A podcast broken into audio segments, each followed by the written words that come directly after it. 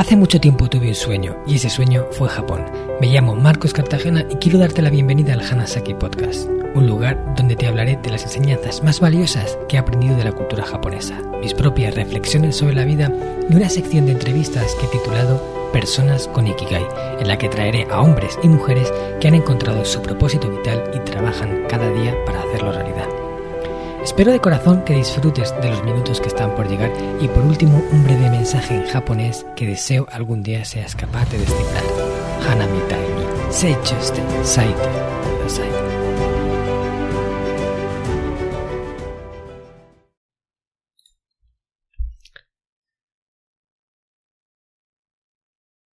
Hola a todos mis queridos oyentes del Hanasaki Podcast Creyendo con Japón. Anata no jika no moto katsuyo suru hoho manabitai desu ka?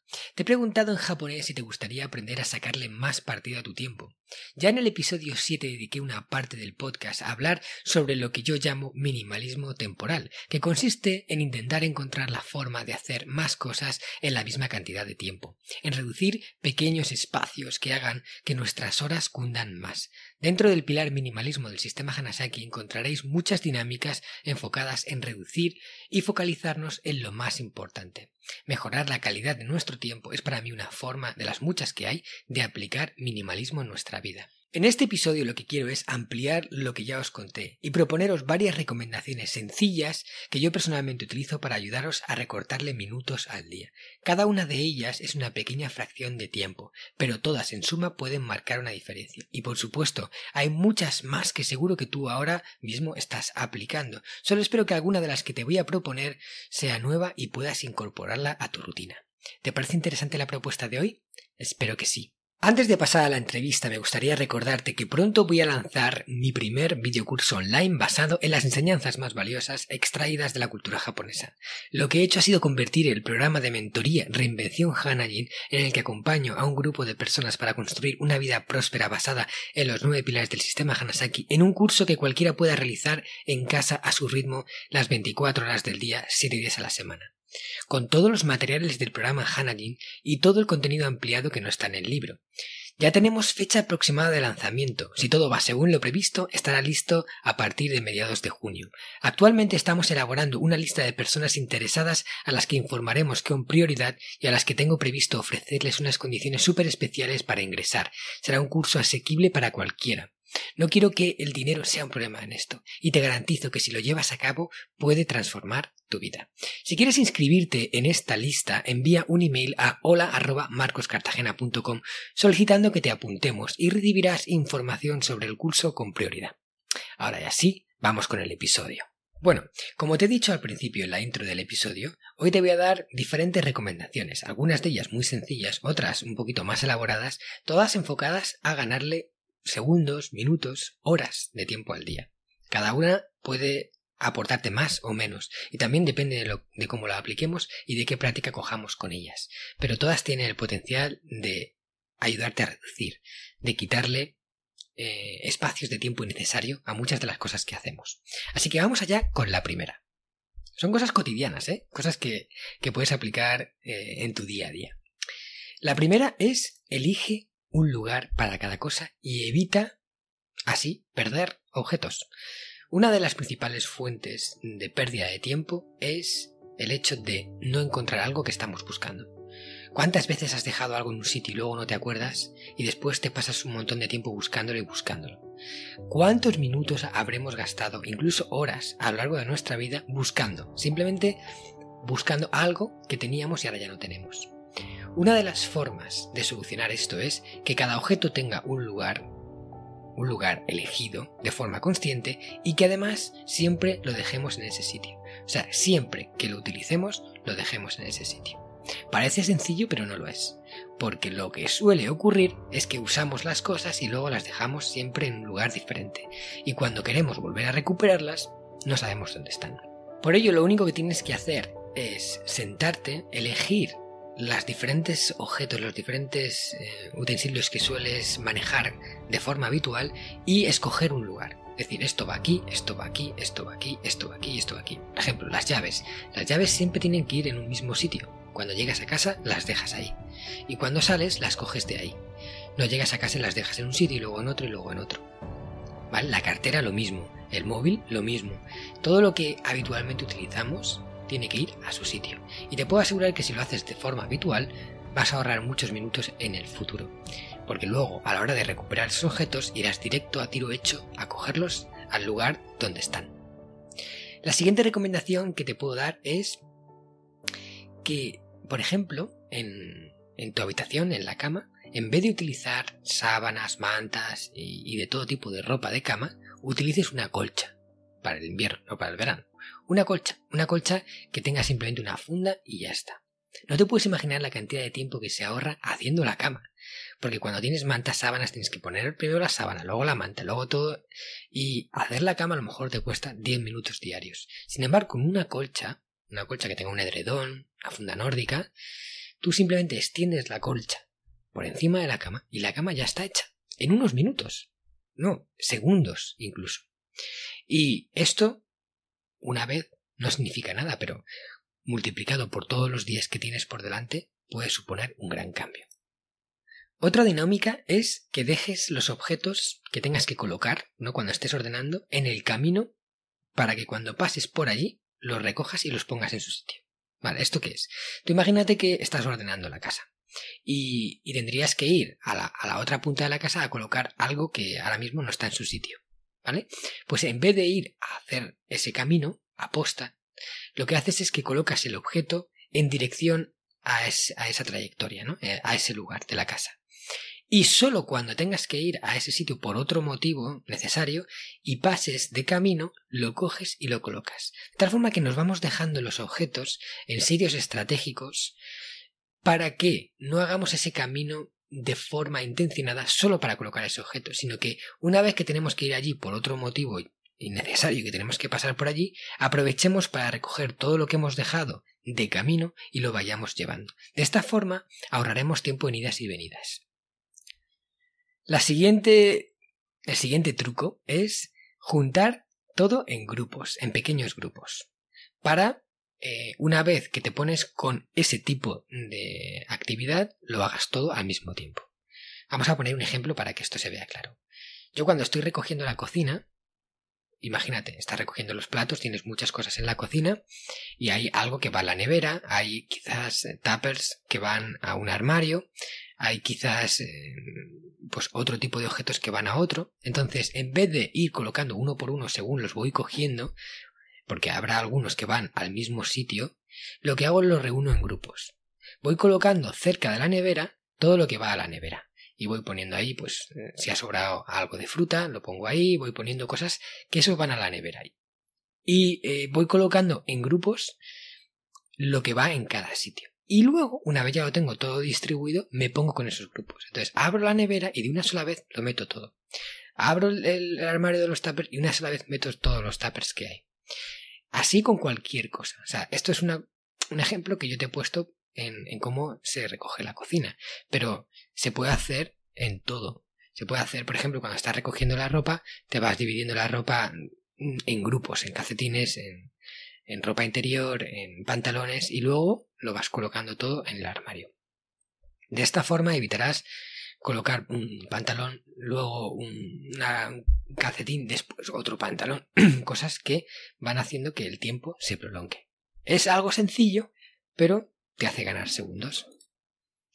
Otro punto que te puede hacer ganar tiempo es el tema de la ropa. La ropa, elegir qué nos vamos a poner, también puede ser un buen pozo de tiempo. Abres el armario, no sabes qué ponerte, empiezas a elegir, eliges una combinación y ahí a lo mejor se te van minutos. Este pantalón no me va bien, esto con esto no me va bien.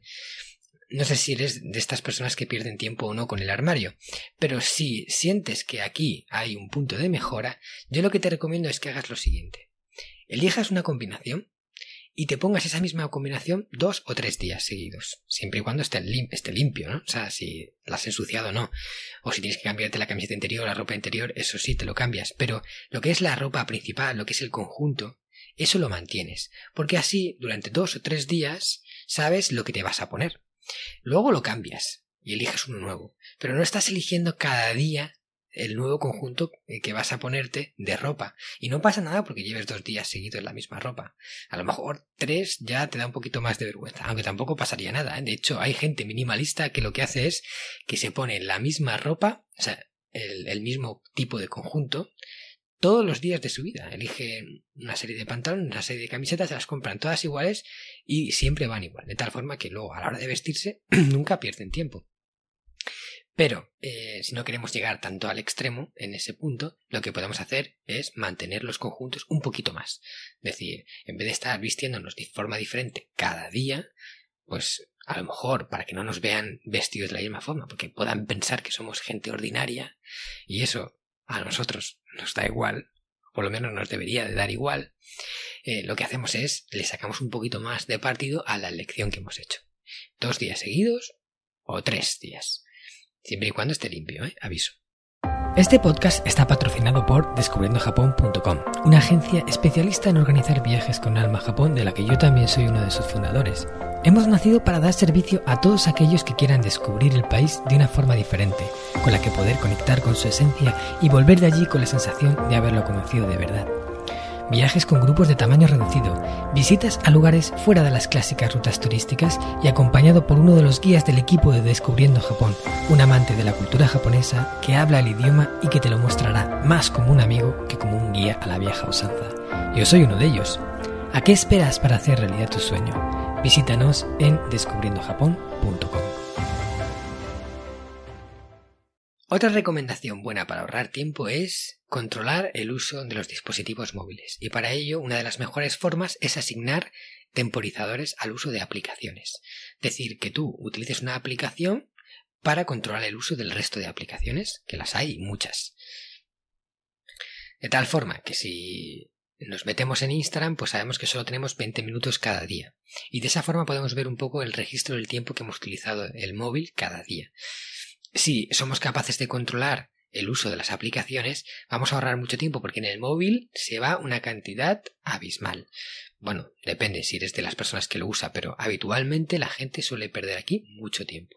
Y cuando empiezas a traquear los o sea, empiezas a traquear los minutos que, en los que utilizas el móvil y en qué lo utilizas, empiezas a darte cuenta de que hoy quizás he usado demasiado Instagram, a partir de ahora ya no lo voy a usar más. O hoy he visto muchos vídeos de YouTube, o hoy he estado mirando las noticias en Internet, lo que sea. Lo importante es que le pongamos filtro, que, llevemos el control y que intentemos siempre reducir. Otra dinámica para aprovechar tiempo que a mí me encanta es la de intentar siempre sacar doble partido al tiempo. ¿Qué quiere decir esto? En que las tareas rutinarias, como por ejemplo fregar platos, limpiar la casa, conducir incluso, todo lo que no requiera nuestra mente, lo utilicemos para algo que nos aporte quizás un conocimiento, quizás un aprendizaje, quizás mm, hablar con una persona con la que teníamos pendiente hablar y, nunca sacamos tiempo para llamarla.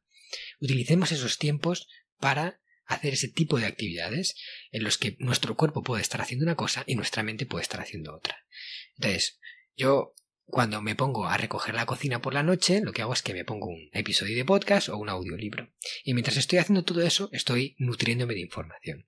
Puedo hacer perfectamente ambas y, hacerlas igual de bien, o más o menos igual de bien, pero mientras lo hago, aparte de que se me hace mucho más ameno limpiar la cocina, además estoy adquiriendo un conocimiento o repasando un conocimiento o aprendiendo algo nuevo.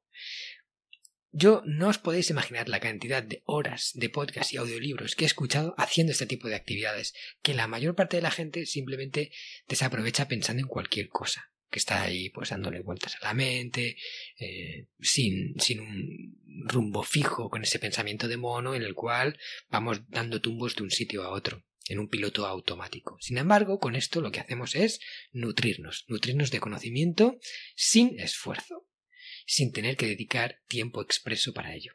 Esto es genial. También te puedes poner, por ejemplo, para aprender un idioma, un curso de, idiomas eh, en audio que lo vas escuchando y vas repitiendo todo esto mientras vas haciendo este tipo de actividades.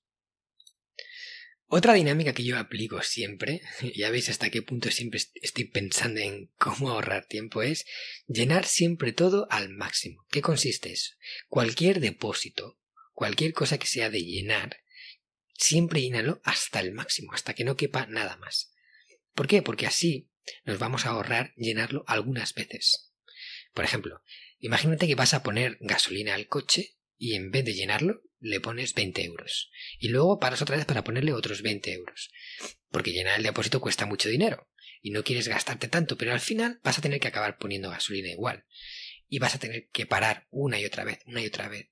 Entonces, si solo paras cada 20 euros de gasolina, vas a parar muchas más veces a poder repostar y ese tiempo que vas a perder. Si tú lo llenas desde, el principio completamente, tardarás más tiempo en volver a la gasolinera para repostarlo. Y además, te puedes permitir el lujo, por ejemplo, de ir a en esa ocasión a repostar quizás un pelín más lejos para repostar en una gasolinera que sea más económica. Entonces repuestas completamente el depósito, te ahorras unos euros y luego te ahorras tiempo a la hora de volver a repostar. Lo mismo con las botellas de agua, las botellas de aceite, cualquier cosa que sea de rellenar, siempre al máximo. Vas a rellenar la botella para meterla en la nevera de agua, rellénala hasta arriba del todo. Porque esos trocitos que nos dejamos, al cabo de varias veces, se convierten en una botella nueva que hemos tenido que llenar solo porque no la llenamos al máximo cada vez. El aceite igual. No rellenes el aceitera un trocito de aceite, rellénala hasta arriba del todo.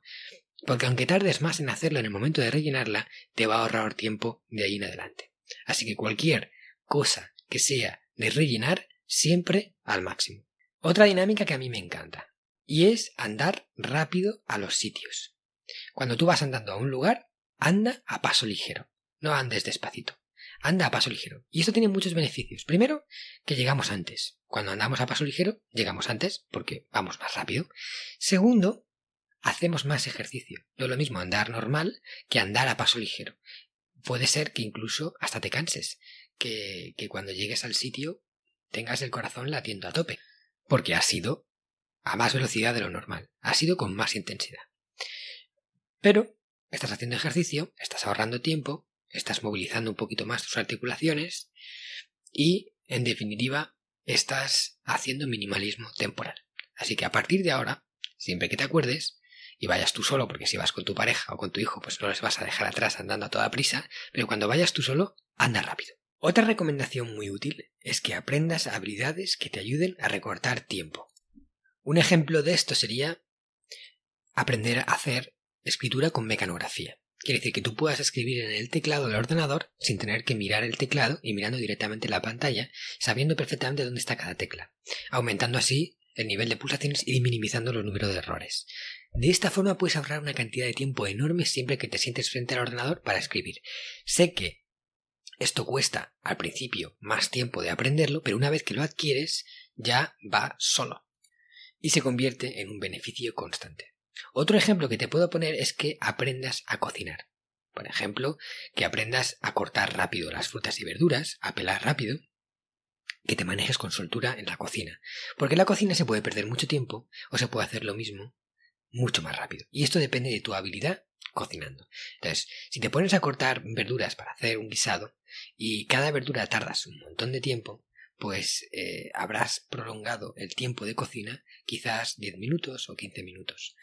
Pero si has aprendido técnicas que te permitan mejorar aquí y, recortar todo más rápido, pelarlo todo más rápido, vas a ahorrar mucho más a la hora de cocinar siempre, cada día y cada vez que te pongas. Entonces, vale la pena la inversión en adquirir esa habilidad. Y como esto que te he dicho, hay otras habilidades en diferentes áreas que te permiten ahorrar tiempo. Y siempre que haya una posibilidad ahí, yo prefiero invertir eh, en aprenderlo, en mejorar, para luego ya tenerlo y siempre recibir esos beneficios. Otra acción que yo aplico de forma habitual es aprovechar los tiempos muertos para responder mensajes pendientes. ¿Te ha pasado alguna vez que tienes eh, las aplicaciones de mensajería o el email a rebosar no te da tiempo a contestarlo?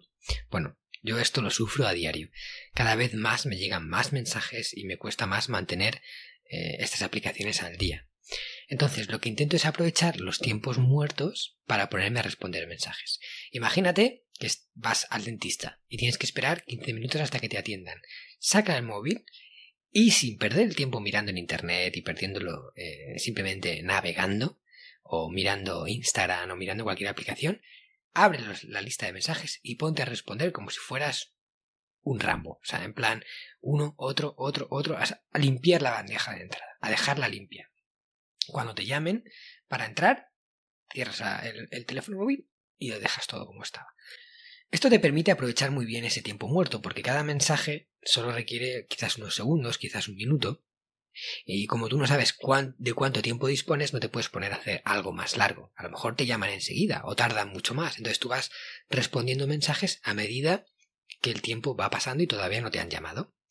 Y de esta forma, cuando hayas, o sea, hayan pasado varios tiempos muertos, te habrás dado cuenta que no tendrás que sacar un tiempo eh, concreto para responder mensajes. Venga, venga, tengo que ponerme a responder mensajes y cojas tu valioso tiempo y lo dediques a eso, sino que has aprovechado tiempos muertos. Entonces, es una muy buena forma de esos cinco minutitos que tienes aquí, esos diez minutitos que salen por allá, en los que no podemos hacer nada porque tampoco sabemos si vamos a estar cinco o diez, es, es como, al final nos quedamos mirando al cielo o pensando cualquier cosa hasta que nos toca el turno. Pues de esta forma lo estamos aprovechando. Otro truquito sencillo a la hora de nuestro día a día es recoger la mesa con una bandeja.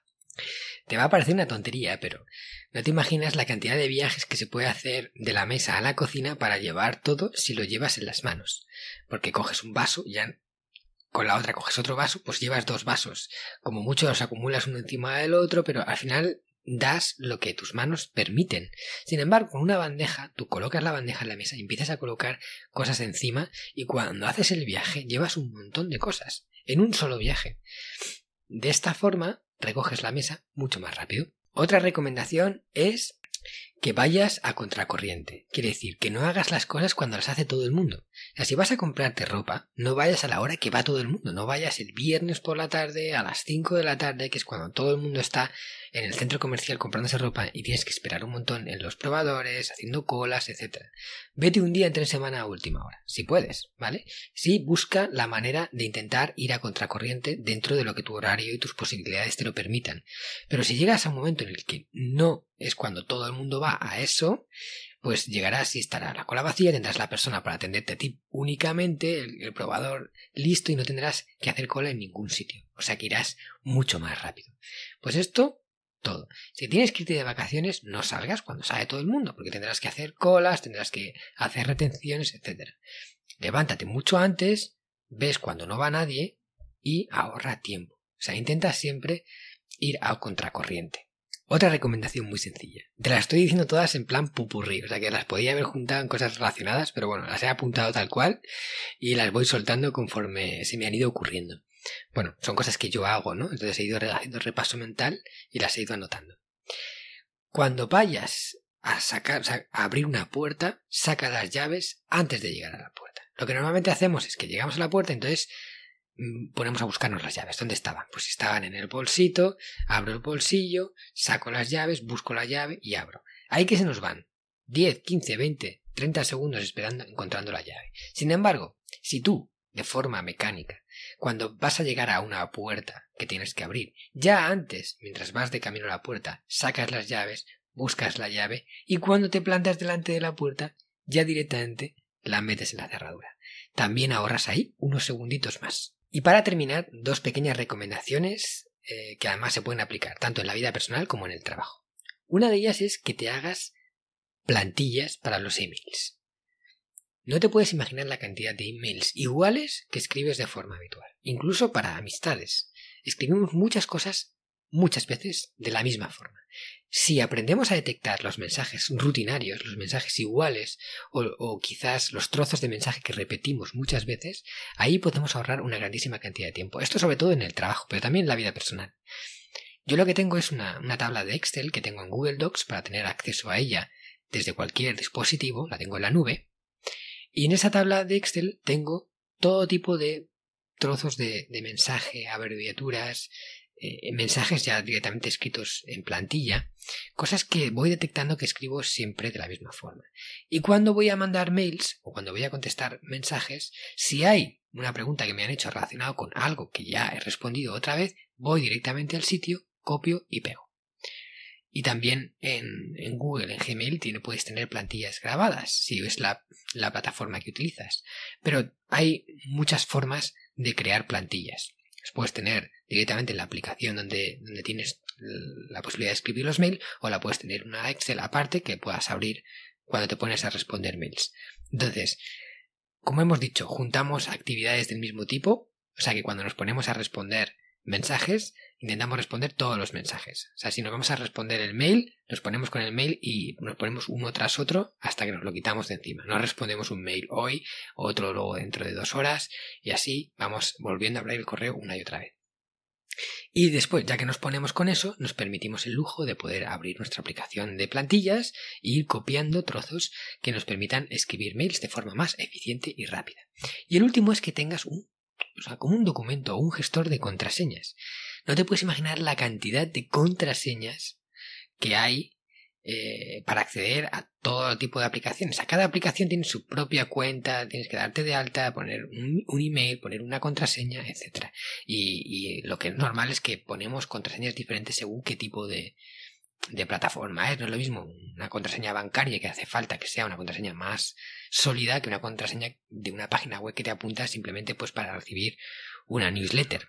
Entonces metes una contraseña quizás más fácil una que te puedas, la puedas meter más habitualmente, o sea, más rápido, y que además no sea la misma que compartes con el banco. O sea que es normal tener diferentes contraseñas. Al final te puedes hacer un lío, un lío tremendo. Decir, ¿qué contraseña puse aquí? ¿Cuál era la de aquí? Entonces ahora tengo que recuperar contraseña. Vuelvo a meter una nueva. Eh, con esto se va mucho tiempo. Entonces es importantísimo tener un documento, una plataforma donde tú tengas metidas tus contraseñas y las cuentas, los, los emails que utilizaste para abrir el usuario de esa aplicación. De esta forma, siempre que dudes, podrás abrir esta, este, esta plantilla, esta, esta tabla de Excel o lo que sea y poner la contraseña. Una recomendación que os digo es que si vais a tener como un documento donde apuntes tus contraseñas, no las apuntes completas. O sea, tú, más o menos sabes qué contraseña es. Entonces tú puedes apuntar un trocito, poner guion bajo y, y obviar una parte de la contraseña para nunca escribirlas enteras. De tal forma que si alguien pudiera acceder a ese documento, que vas a tener por ahí escondido, no podría acceder a la contraseña porque no están completas. Tú simplemente escribes lo que hace falta, lo que a ti te hace falta saber para identificar qué contraseña es y ya la tienes en tu mente, ¿no? La tienes en la cabeza. Entonces no es un riesgo tener un documento de contraseñas si lo tienes de esta forma. O sea, no con las contraseñas completas ni con los usuarios completos. Así, en definitiva, espero que lo que te he dicho hoy, de todas estas pequeñas cositas al pupurrí, algunas relacionadas con el trabajo, has visto en diferentes ámbitos, pero que alguna te pueda valer para ahorrar un poquito de tiempo y sobre todo que te haga plantearte de qué manera tú puedes crear estas estrategias que te ayuden a maximizar los minutos que inviertes cada día en hacer las cosas que haces. ¿Vale? Con esto llegamos al final. Muchas gracias por estar ahí al otro lado escuchándome y prestándome tu valioso tiempo. Como siempre te pido que compartas este episodio con una persona a la que creas que estos trucos para sacarle partido al tiempo le van a gustar y le van a servir. Yo soy partidario de compartir aquello que vemos que es valioso. Y si tú crees que esto puede servir a alguien, envíaselo y mándaselo como tú quieras. Por WhatsApp, por email, hay mil formas. Facebook, Instagram. Busca la tuya y envíalo. Luego también te digo que si te gusta esta temática de, productividad, de gestión de tiempo, te invito a que escuches el episodio número 62 en el que entrevisto a Berto Pena, que es un experto en la gestión y productividad del tiempo. Se llama Aprende a gestionar tu recurso más valioso, como no, el tiempo. También te pido que, por favor, si me escuchas en Spotify, pongas una reseña ¿vale? En el episodio del podcast, en el canal, puedes ahora valorar los podcasts. Y esto me ayuda a llegar a más personas, ¿vale? Así que me pongas unas estrellitas y eso me da un impulso que siempre valoraré mucho. Ahora ya sí me despido.